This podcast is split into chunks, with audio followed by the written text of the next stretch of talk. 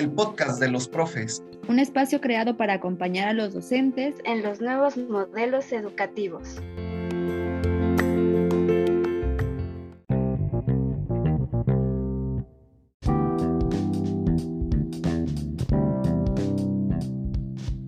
Bienvenidos a un capítulo más del podcast de los profes. Y como siempre, les damos un panorama más amplio sobre las novedades y modelos educativos. Yo soy Ana Román y como cada domingo nos acompañan Mercedes Montero. Hola, muy buenos días. Y Julián Marín. Hola compañeras, ¿cómo están? Muy bien. Súper bien.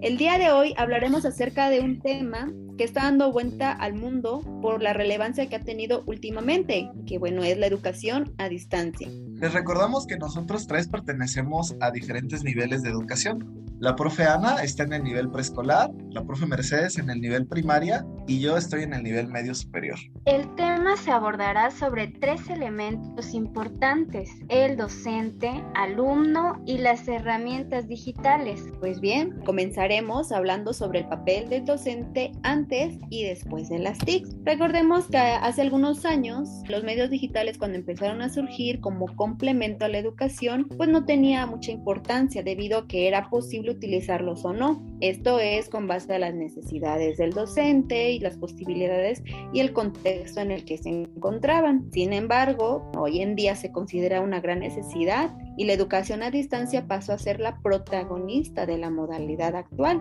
dado por el hecho ocurrido por la pandemia del COVID-19, que nos hizo dar un giro de 180 grados a lo que era la educación tradicional que todos conocemos.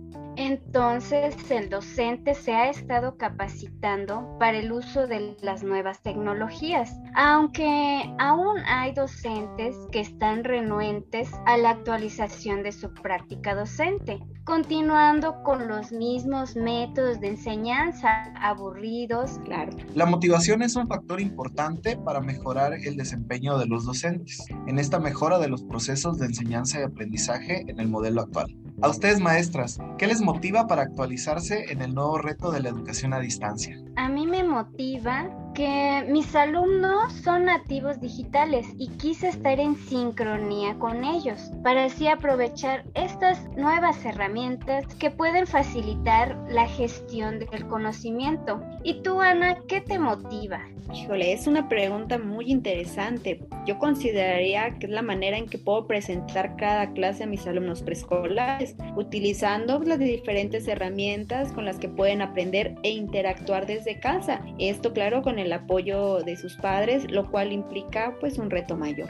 Llegamos al punto más importante del proceso de enseñanza en la actualidad, que es el estudiante nos damos cuenta que ellos desde pequeños demuestran tener un gran interés en el uso de la tecnología. Como lo dijo Mercedes, son nativos digitales. Por ejemplo, en media superior, mis alumnos no conocían sobre los videoblogs y yo empecé a crear contenido en TikTok sobre los temas académicos. Oye, súper interesante, pero ¿y cómo tomaron este cambio? Fue muy bien recibido, fíjate, y tuve mucha retroalimentación de parte de ellos. E incluso empezaron a crear contenido, ahora son TikTokers. ¡Wow! ¡Wow! Genial, pues entonces fue todo un éxito tu intervención. ¿Te das cuenta que esa es una de las características del estudiante no tradicional? Sí, porque lograste que tus alumnos se motivaran y se dirigieran a ser autodidactas. Maestra Mercedes, ¿nos puedes comentar un poco sobre las características del éxito de los estudiantes en educación a distancia, por favor?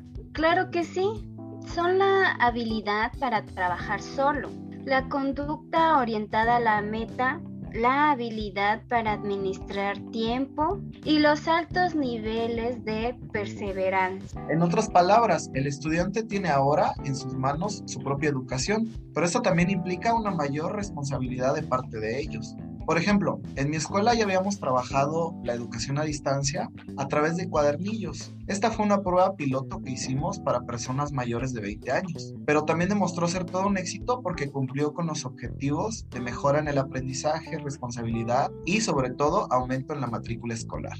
Oye, súper bien, es una excelente manera de que el trabajo a distancia es efectivo debido a las circunstancias que se presentaran. Bueno, pues en mi caso fue un reto difícil, dado que pues nunca se había dado clases en línea para preescolares, ¿verdad? Y bueno, en este caso yo tuve que optar por ciertas plataformas digitales como las videollamadas o las salas de Zoom para poder trabajar con mis alumnos, dándoles clases de manera sincrónica con materiales digitales como videos o los audiocuentos. Esto siempre con la ayuda de los padres de familia que fueron los que pues prestaron el medio digital como el celular o la computadora para poderme comunicar con ellos. ¿Cómo te fue a ti, Mercedes? Cuéntanos. Pues en mi caso fue similar, ya que trabajé en línea todo el tiempo, pero con dos grupos de primaria. Las actividades fueron en inglés y en español, apoyándome de herramientas digitales, las cuales facilitaron mucho el aprendizaje de los alumnos. Y también para evaluar su aprendizaje, enviaron breves audios en inglés para contar qué fue lo que aprendieron en la sesión. ¡Wow! ¡Qué interesante! Muy, muy interesante. Y bueno amigos, ya para cerrar el tema, es muy interesante ver cómo la educación a distancia ha evolucionado tan rápido en los últimos dos años. Esto también nos ha impulsado a usar todas las herramientas digitales que tenemos a nuestro alcance para proporcionar una mejor educación y cómo los estudiantes han aprendido a autogestionar su propio conocimiento. Exacto, también recordemos que la figura del profesor en la actualidad ha sido tan dinámica que se ha adaptado a la nueva modalidad y así también ha creado un alumno más autodidacta capaz de utilizar los medios digitales para pues ir construyendo su propio conocimiento poco a poco. De acuerdo. Y con esto concluimos. Esperamos que esta charla haya sido de su agrado. Recuerden que este es el podcast de los profes. No olviden de escucharnos como cada domingo en todas las plataformas y suscribirse. Así también compartir nuestro canal. Nosotros somos Mercedes Montero, Ana Román y Julián Marín. Los dejamos con la frase del día. La educación es nuestro pasaporte para el futuro, porque el mañana pertenece a la gente que se prepara para el hoy. John Dewey. Hasta luego. Nos vemos. Nos vemos. Pronto. Chao. Nos domingo. Bye.